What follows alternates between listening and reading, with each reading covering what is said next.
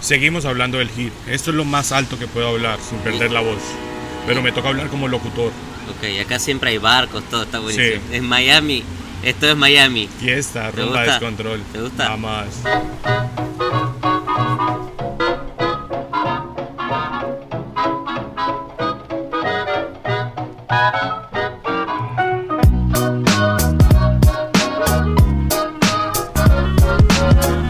Hola Humberto, Hola Mati. ¿cómo estás? Hoy vamos a hablar de Miami. Vamos a hablar de Miami Heat. Estamos en Miami, En Miami, nuevamente.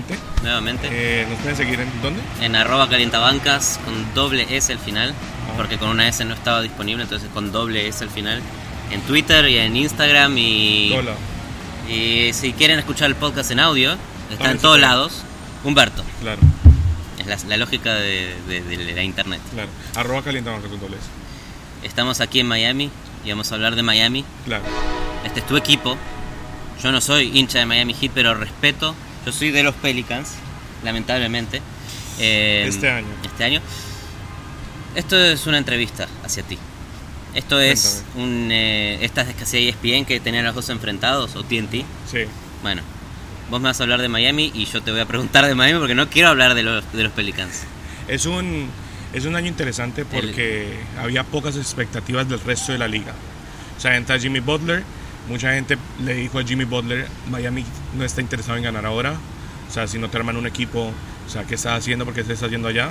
Pero Dwayne Wade hizo una gran labor eh, de vender la cultura que es Miami. Eh, lo poco eh, lo muy creativo y un poco ortodoxo que es Eric Spoelstra. Yo creo que es en gran parte el culpable, obviamente, de todo este éxito. Él es el que. Sportster es el que inventa con Pat Riley la cultura Claro, del hit de sí. látigo. Aquí hay Sí. que romperse el culo o no va. Y eso Va. es lo que era Butler. Y Butler dice que Spolstra se ve calmado, pero te putea sin problemas.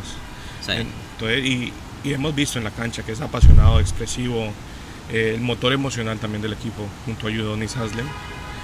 Entonces entra Jimmy, eh, Jimmy Butler, un equipo que por sí ya tiene su misma cultura. sí. O sea, cuatro equipos en cuatro años lleva.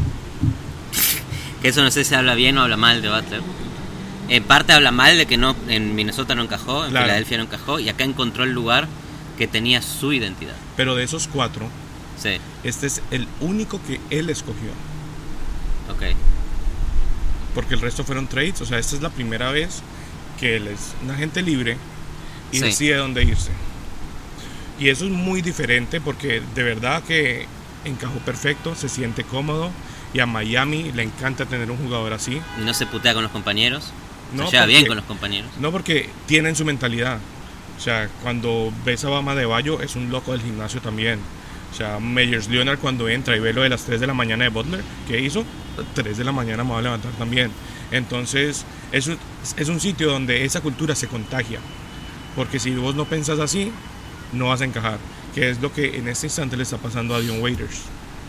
¿No? O sea, primer Es año. la, la contracara, que La se comió el gomi en el avión y le agarró un ataque pánico, suspensión. Eh, claro. Hace dos o tres días me llega notificación que tiene una antidisciplina constante. Esta era la frase. Sí. Que constantemente es antidisciplinario. Está o sea, ¿qué está haciendo? pero... ¿Pero qué va y rompe cosas? ¿Qué está haciendo No, no hay contexto de por qué fue esta suspensión, pero ya es una constante, ¿no? O sea, definitivamente no quiere estar en Miami. Desde que empezó la temporada no ha jugado un partido, entonces no creo que eso vaya a cambiar, porque aparte, no sé si quisiera que jugara, o sea, viendo cómo está funcionando el equipo, la química. Y esto lo dice uno de los defensores más grandes Sí, de Dion Waiters. defendí mucho a Desde que Waiters. llegó, que tenía la- el, el día que hacía la cruzada de brazos, Claro, era el héroe. Es lo que ahora es Nan, casi. sí.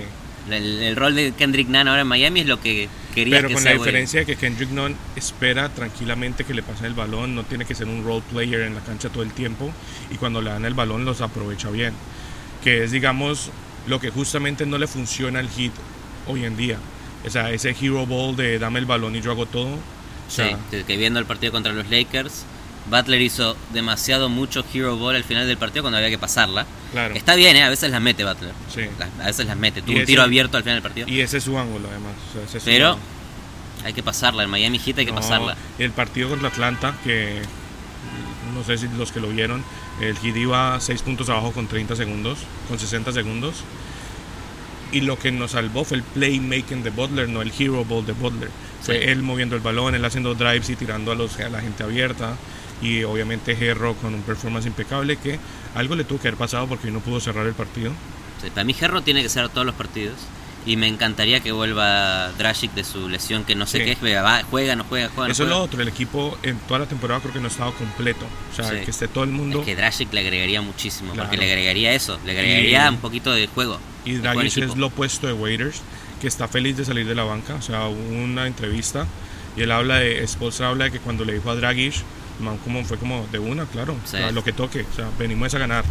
Y eso, eso es lo que necesita el Heat, que eso es lo que no está haciendo Waiters. Entonces, por Bueno. ahora, que ni juegue. Está bien, y el Heat ahora está segundo en el este. Cuarto, peleando tercero constantemente. O sea, como estamos con menos juegos, estamos atrás un poco. Están atrás. Pero- Top 4 en el este. Top 4 en el este. Está, yo para mí el equipo. Es lo que. Vos confiabas en el equipo. Sí, sí. Antes de que empiece la temporada me dijiste Butler. en- lo que estás diciendo lo dijiste hace No, tres meses. Nos sirvió mucho también la salida de Whiteside. O sea, definitivamente también defendí mucho a Whiteside. Pero hab- había eh, hacía muy buenos Snapchats. No sé si te Eh, claro, acordás los Snapchats de lo Whiteside. sigo, obviamente, follower leal de Whiteside. Pero, y creo que en Portland ya se están dando cuenta del gol que les metimos. Porque eso fue un robo. eh, Que fue Whiteside por Myers Leonard. Leonard y alguien más que no ha jugado y no me acuerdo el nombre. Luego podremos buscar y lo pondremos en el bio. No, pero Whiteside en, en Portland, eh, Carmelo Anthony Sí. es 10 veces más respetable lo que hace Carmelo Anthony que lo que hace Whiteside. En. Miami también porque le daban la oportunidad, era un double-double machine. En Portland ha tenido uno o dos. Y el tema es el- la falta de compromiso defensivo. O sea, siempre va a ser un hueco. Siempre va a ser un hueco. eh, Tarda en cubrir. claro. Y con el cuerpo que tiene no podés Se no demora en devolverse y como que va sin ganas y cierra los partidos con pereza. Y le ha costado a Portland. Eh, que por cierto, mejora mucho con Carmelo, ¿no? Ya lo hablamos. O sea, sigue Carmelo, te mereces el respeto. Sigue firme. Igual le dieron Player of the Week. Harden esta semana hizo 50 puntos, pero bueno. Imagínate, ¿eh? meter Gratis. 50 puntos por partido, no. Melo juega mejor. Sí. Eh, pero la contracara de Whiteside yéndose es que, que el, el que ganó minutos fue. Bama de Bayo. Claro, y es que hay tantas cosas que le han empezado a salir bien a Miami. O sea, a, a la, a la revelación de Kendrick Nunn y Tyler Hero, vemos esta flor nacer que es A Bama de. Jokic. A de Jokic. A de Jokic, exacto. Un jugador que quiere hacer que sus compañeros jueguen mejor. Eso no es tan común. O sea, que tengan este deseo de yo quiero que vos anotes, Sí. yo quiero que, que a todos nos vaya bien. Eso es Miami.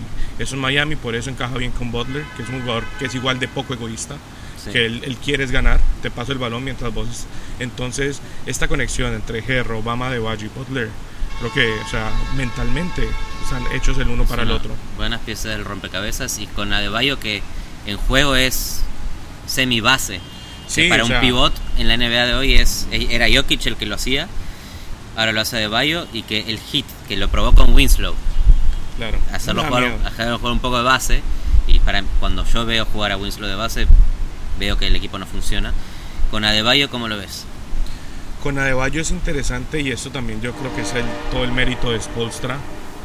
Es demasiado versátil. Obviamente todavía tiene mucho para aprender y es como que cada semana vos lo ves haciendo algo que no podía hacer antes. Sí. Empezando esta temporada empezó a hacer mid-range shoots, que eso no lo hacía antes. Antes él solo jugaba en la pintura y solo bloqueaba. y y la era- apuesta de Butler. la apuesta de Butler. Cada partido que no tire de 3, 500 dólares. 500 si no tira de 3, 500 Si dólares no a hace por Butler. lo menos un attempt, un attempt, un intento de 3. Pero si hace, Butler le paga a él. Exacto. Yo tiro uno mínimo. ¿Qué? ¿Qué? Da, da un tiro. Que perder. Tres- no, pero la traes en mitad de no- cancha, no mutuo. 4 segundos. No es mutuo, no es mutuo. No o sea, es una más, más que una apuesta, es una penalidad. Ok. ¿Esto por qué no lo hizo con, con Ben Simmons Y, bueno, en Filadelfia? O Ben Simmons le dijo que no. no, no, no se montó. Le dijo que no, a perder plata de rookie. No, obvio. No. Entonces, Bama de Bayo, eso es el mérito del Spolstra que no le da miedo a experimentar. Vimos un partido donde lo ha puesto a cubrir a Westbrook, donde lo ha puesto a cerrar contra es rápido. de Aaron Fox, donde lo pone a cerrar contra no le da miedo cubrir a Dennis Smith Jr. Es un jugador que, o sea, y esto es difícil de conseguir en un jugador tan grande, que no solamente tenga ese atleticismo vertical, porque Sí. salta igual a Derrick Jones Jr., igual a Vince Carter, pero también tiene lateral. O sea, se mueve muy bien, maneja muy bien los pies y eso hace que también pueda repartir el balón, driblear a la pintura. O sea, es un jugador que literalmente tiene el potencial de poder hacer de todo, de todo. Mira, me, hizo pensar en algo lo que dijiste. Es como el opuesto a Drew Holiday, porque Drew Holiday es uno de los mejores bases chiquititos Claro. que te ponen a marcar, puede marcar un LeBron y lo molesta, lo Claro. molesta. Eh, puede marcar a un Kevin Durant, puede marcar a un Westbrook. No Tiene esa miedo. versatilidad defensiva. Y la confianza, porque La también confianza. necesitas una vaina de. Me van a, me van a poner a cubrir a Westbrook. Sí. Yo que- Y tengo una pregunta para vos. a ver. Había un artículo de Ringer que propone, propone y también este, quieren inventar el rumor Ujú. de que Drew Holiday puede ir a los Pelicans. De, Ok. de los Pelicans a, de acá, de los Pelicans al Heat, De aquí para acá. Ok. ¿ok? ¿A cambio de qué? No sé. No, no quiero pensar a cambio de qué. Pero Drew Holiday para vos encaja bien en, en Miami. ¿Lo necesitan en No Miami? lo necesita, tiene la cultura. O sea, Chu Holiday. Tiene la cultura, de 100%. seguro que tiene esa mentalidad de pitbull defensivo que Se aguantó la temporada jodida de Anthony Davis yéndose Claro. como un campeón. Y me- metiéndole todos los partidos como, o sea, con ganas de ganar. O sea, se vos, vos lo ves y él quiere ganar. Entonces, eso encaja en Miami. La dinámica La del, versatilidad defensiva encaja en. Miami. La dinámica del backcourt de Miami ahorita me parece que está tan funcionando tan bien Sí. Y sin Dragic de nuevo. sin Dragic. Porque Entonces, tenés a Herro, que se mete en overtime si la emboca. ajá, Duncan Robinson, que está casi liderando la liga en triples. mejor triplero Nan, que tenido es la revelación de la temporada. El Rookie of the Year puede Sí. ser, ¿eh? Claro. El Rookie of the Year. Y le agregás a Dragic, pero Drew Holiday está en otro nivel. Yo sí puedo aceptarte esto, que yo no recuerdo una sola temporada del Hit que en la mitad de la temporada, capaz que me estoy olvidando, ¿eh? pero no me acuerdo una sola temporada que en mitad de temporada hagan un trade ahí Mm. por un All-Star. Sí, hacen trade, pero no, exacto, no. no Tipo, me acuerdo de eso, del el trade de John Marion en una época cuando sacaron de encima a Jack, pero tampoco eran las piezas para Sí, llegar no. al equipo a, un- O sea, a una final. Han hecho salary dumps y cosas así, pero así como de el blockbuster trade de mid-season, no. Pero Pero eso tampoco encaja tanto en la cultura, ¿eh? Porque si bien Drew Holiday llega a Miami y se rompe el culo, también hay una necesidad de sistema en Miami. Que Claro. Como que trabaja todos los días en el sistema, sistema. Y esa es la otra, el equipo todavía no ha encontrado el ritmo que puede llegar a tener. Creo que al equipo todavía le falta trabajo, todavía le falta conocerse, entenderse, porque son muchos jugadores nuevos, o sea, Kendrick Nunn, eh, Duncan Robinson, eh, Silva también, que tiene unos momentos buenísimos. Eh, hay muchos jugadores que entraron y que han empezado a florecer, Tyler Hero, eh, Ox, Ox Pala, que también es un jugador que me encanta y no ha tenido muchos minutos por lesiones y cosas así, que en el, Este es el momento en el que hablas bien de todos los jugadores. es que, por eso te digo que Magruder, ¿dónde está Magruder ahora? Ronnie McGruder creo que se fue, Se fue. Sí, ya no está en el ¿Y, equipo. y de dónde está? no me Yo acuerdo. lo escuché jugar en un partido hace poco, pero, o sea, Sí, sí. ojo con el over. Hay muchas cosas saliéndole bien a Miami. sí. O sea, No, la- es verdad. Miami lo que tiene es, tiene como la mezcla de desarrollar jóvenes, que lo tenés con Nan, lo tenés con Gerro, de reinventar jugadores, que lo ves con Adebayo, y de agarrar y saber manejar estrellas, que lo hicieron con... Históricamente Spolstra lo hizo con Claro. Wade, con LeBron, con no, Shaq. y, no les da miedo apostarle Shaq. al G-League porque Duncan Robinson, Sí. estrella del, del Seahawks Fools de Miami. Eh, Kendrick Nunn, MVP del G-League el año pasado. Todos le pasaron por encima. Nadie lo quiso firmar.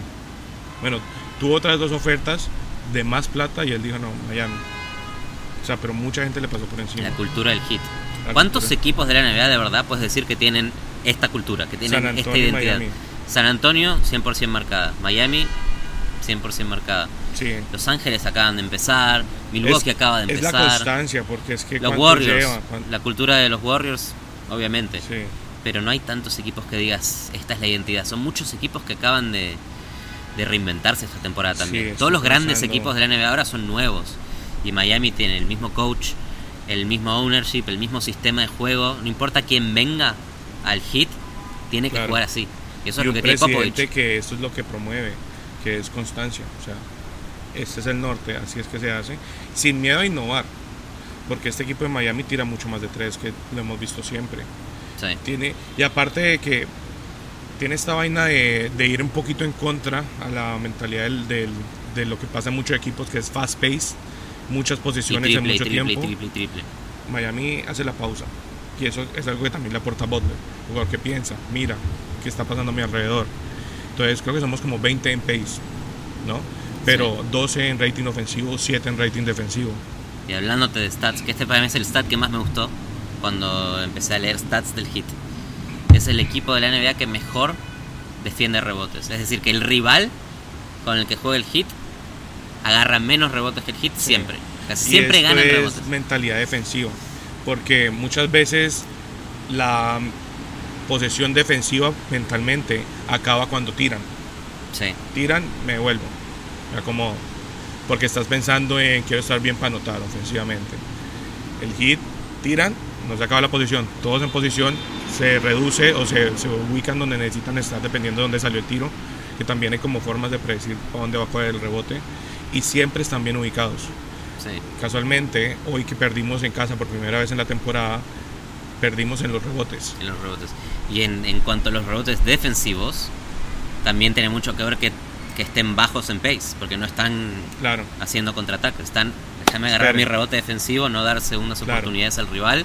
Eso es identidad defensiva, es dejar que el rival no agarre su segunda oportunidad, que fue lo que en el partido contra Los Ángeles, Es que es en el último minuto tuvo cuatro, cuatro, claro, cuatro chances. de cuatro, cuatro, tiros, rebote ofensivo de Dwight Howard, de LeBron, de quien sea, pa. Es que como matchup es difícil porque Miami se volvió un equipo pequeño, Sí, o sea, small ball. sí, sí. Entonces los Lakers es un equipo gigante. Sí. Pero pensá, Howard, McGee, LeBron, Davis, pensá. Danny Green, o sea, el único chiquito de ronda. Miami juega tan bien que es digno compararlo con el que hoy es el mejor equipo de la NBA, ¿eh? son los Lakers. Le dieron, o sea, Los Lakers hasta la última a una jugada. Primer partido que pierde de local el Hit en toda la temporada es contra el mejor equipo de la NBA y a un tiro de diferencia que podría haber entrado. Esto habla bien del Hit. O sea, aunque haya perdido el Hit contra el mejor equipo de la NBA en casa, es un equipo que compite con Te cualquiera. habla de la mentalidad porque llegamos a estar también como a 11, 12 puntos abajo y logramos ponerlo a un punto. Sí, Pero definitivamente los Lakers están en un nivel impresionante ofensivo. O sea, es una máquina aceitada y creo que pueden llegar más. Creo que pueden tener más techo. y darles más tiempo jugando juntos. Claro, A mí me duele verlo, pero bueno, pero es lo, que, es, lo, es lo que es. Lo que Pero hacen es impresionante. Miami, si mantiene esta fuerza de local y tiene una, un top 4 en playoffs, cuidado con Miami, Y porque es más tiempo juntos, porque Sí. es la posibilidad que vuelva Dragic de El nuevo. entero. Dragic es importante, va a meter un tiro en playoffs importante y te vas a acordar de este momento, sí, del especial de Navidad del Miami Heat otro y los jugador Pelicans, que no súper se hablará. O sea, es que es eso. O sea, en Miami funcionan los jugadores que vienen a ganar y no a, a hacer su agenda personal. Sí. Todavía creo que hay potencial de, de pronto un Iguadola. Sí, un- es gratis, va a tener un buyout, va a estar libre y te digo y lo podés poner ahí una pos- es un buen jugador para liderar el banco suplente. predicción calientabancas. Si el Heat consigue a André Iguadola, ganamos el este. Le ganás a. Milwaukee. Es que Le ganás a Giannis. A Es que De yo Bayo con Giannis. Nuestro peor matchup no es los Bucks. Nuestro peor matchup es Filadelfia. Por, también porque tienen un sistema parecido al Heat. De jugar lento, posesión eh, full court. Vencimos que te problema de, rompen fast breaks. de haber perdido a Reddick, de haber perdido a Butler y de ahora tener a Simmons y a Embiid haciendo todo. Sí, también. Pero también es un equipo muy grande. Sí, que sí. con Horford y en, y en castiga mucho a Miami. No, y Horford te saca de la pintura tu pivot, Ajá. que si es Bam, No, ahí saca sería los rebotes defensivos. Meyers Leonard también cubre bien el perímetro. Que por lo menos estos dos centros se complementan mucho. Meyers Leonard y Bam, o sea, sus habilidades se complementan mucho. Es como, como cuando Canter y Steven Adams están en, en el Es algo así. Era completamente opuestos. Exacto. Entre, si juntabas a los dos, en MVP. Exacto. Y eso le ayuda a que Bam pueda defender otras posiciones, porque Meyers Leonard es un poquito- más grande y Sí. puede defender gente Y más es un grande. triplero. Es un triplero. En ataque es Entonces triplero, obliga triplero, a que el triplero. otro centro también tenga que salir de la pintura. Entonces, más hueco para que los drives de Herro y de Dragic y de Butler, para gente que está abierta también. No, es una belleza. Entonces, cuando hay ese movimiento de balón y como ese constante movimiento con balón, porque también es eso, que hagan el drive con el balón eh, y se mueva eh, la gente abierta. No es una belleza. Qué Sí, emoción. sí, el pace and space De Spolstra, que es el pace número 20. ¿eh? Sí. Muy bien. Eh, ¿Qué más me quieres decir, Humberto, del Miami Heat? Yo acá tenía unas preguntas. A ver. Unas preguntas. Pregunta. Eh, pero no sé, creo que me vas a hablar de todas estas preguntas. Esta es una pregunta random. Se me acaba de ocurrir una pregunta random. Eh, en una ronda de playoffs. Ponele que estén jugando todos bien. Y tenés en la cancha a Erro que viene metiendo tiros. A Butler que viene metiendo tiros. A Nan que viene metiendo tiros. ¿A quién le das la última? Eh, Con una serie contra Boston. Segunda ronda de playoffs. Duro. Game 6 de visitante. lo normal, o sea, eso va a depender de quién esté hot en el partido, obviamente. Obvia- obviamente. bueno, Pero obviamente. si asumimos que todos están un fire, Está bien, están jugando bien. o sea, todos están, creo que siempre el balón a Butler. Siempre. O Para sea, cada hemos, hero hemos ball visto que es clutch, es clutch, es clutch. es clutch. Pero Herro metiendo eh, triples en overtime, que Claro, pero también fue de edición de Butler. O sea, todos fueron asistencia de Butler. Ok. Todos los triples fueron asistencia de Butler. Eh, Que se acostumbre a compartir, que no se lo olvide. Porque hoy cuando quiso ser héroe, falló. yo estaba, pens- estaba pensando en algo un poco... Voy a hacer una pregunta incómoda, Ok. ¿ok? Hay ciertos equipos, me a acordar a mí a Washington cuando era bueno, Ajá. con John Wall y Bill, cuando eran buenos. O estaba Marcin John Wall está lesionado, pero va a volver. Sí. Eh, o me hace un poco acordar a Indiana. Uh, con la lesión Roy de Oladipo, con la lesión de, Oladipo. Mi pregunta es, Ah, oh, si, se, si sí. se llega, que, que no va a pasar, esto será de metal y hay madera conectada en algún lado. No se va a lesionar eh, Butler, no se va a lesionar. Pero si se, si se pierde unos, un par, par de partidos importantes de playoffs, Mm. ¿no crees que Miami tiene esa identidad que cuando pierda a su mejor jugador, jugador se levanta más? Miami Se despierta un jerro. Históricamente siempre le ha pasado eso, porque incluso cuando cuando la época de Wade solo post LeBron, cuando él no estaba, siempre aparecía alguien. Bueno, Eh, pues ese, ese equipo también Era difícil. primera, primera ronda y fuera, ¿eh? Pero llegaron a primera ronda con, con nada. Es que yo sabes lo que siento de Miami, que tiene jugadores que pueden tener más protagonismo, Sí, ¿ok? Herro puede tener mucho más protagonismo del que tiene en Miami. Y con la desaparición de Waiters, yo no entiendo por qué no es titular todos los días. Y entiendo que lo metían del banco para el, el rol Manu, que salga de afuera, pero no tiene tantos minutos, Herro, Herro. ¿Por qué no le das más minutos? ¿Por qué no le das un 30 minutos por partido todos los días? deberían. Deberían, pero también ha tenido problemas musculares y un montón de vainas de que no lo puedes tampoco quemar. O sea, no ha estado 100% saludable. Pero yo creo que hoy no termina el partido por, Por Dolores. por dolores. Tengo una pregunta acá. Tire, Esto es una pregunta honesta. tire. Haslem jugó un minuto esta temporada, no ha jugado. No. O sea, esta no cuenta como un año profesional jugado, ¿verdad? ¿O sí? Tipo, años de experiencia, ¿lo suma o no lo suma? si no jugó. Pero no, es que igual es muy necesario. no cuenta. Porque está ahí dándole consejo a la Sí, gente. pero ¿por qué no es asistente? ¿Por qué tiene que vestirse, hacer tiritos? De es hecho, importante que siga siendo el- jugador, el tiene realmente. un puesto abierto de asistente. De. Obviamente va a ser asistente, Sí. pero obviamente va a ser asistente. Pero es que Entonces, ¿por qué ocupa un, un- tenemos Un solo puesto dos centros. Si uno se lesiona, si lo necesitamos. ¿Y vos crees que Haslem hoy Uh, sí, lo pones hace- en la cancha y, y te responde? Te hace. Te defiende le das 10 triples. minutos, te hace 4 o 6 puntos. Y defiende bien, cubre bien. en los switches. Sí. De pronto va a ser, o sea, va a cambiar la dinámica de Miami en menos switches, quedarse más en la pintura, eh, menos rotaciones para él. No, no va a ser Adebayo defendiendo a We- a Westbrook, Ok, claramente. Eh, le toca al equipo adaptarse también a lo que tiene.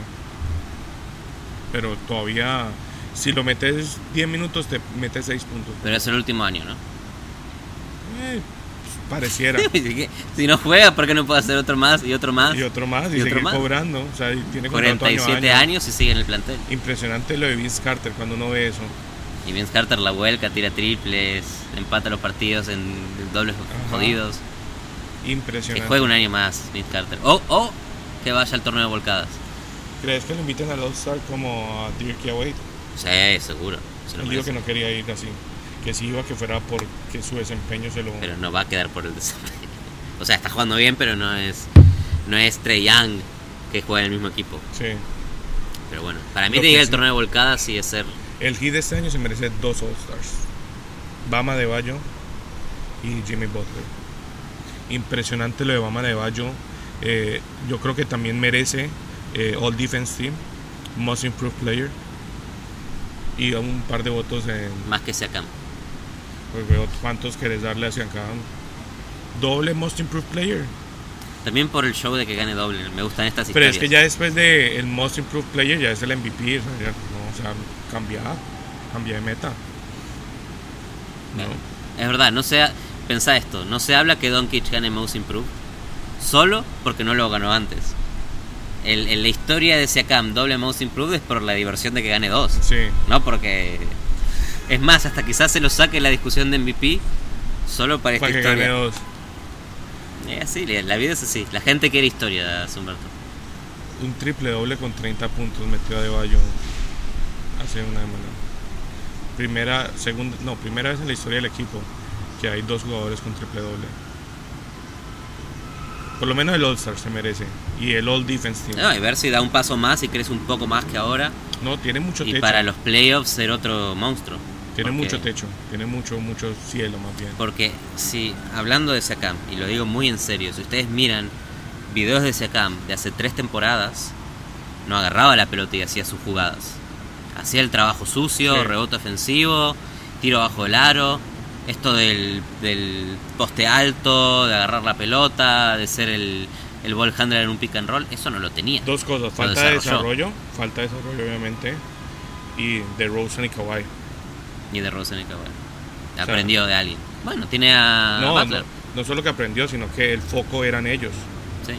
Obviamente se van ellos, que acá Kyle Lowry y él. Sí, pero eh, O sea, Siakam, oportunidad. Siakam jugó contra San Lorenzo en el amistoso San Lorenzo. Es la oportunidad, o sea, vio la oportunidad, se la dieron y la está aprovechando. Sí.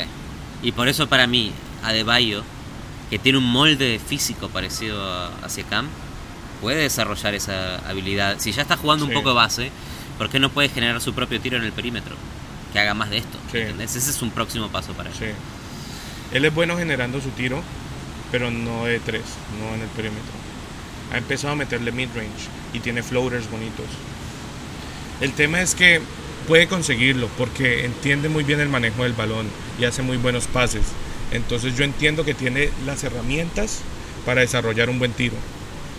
El tema es trabajo, desarrollo, porque también, obviamente como centro, siempre les toca desarrollar mucho más otras cosas. La hora en el poste, más tiempo en el gimnasio, cogiendo fuerza. Entonces puede llegar, puede llegar allá.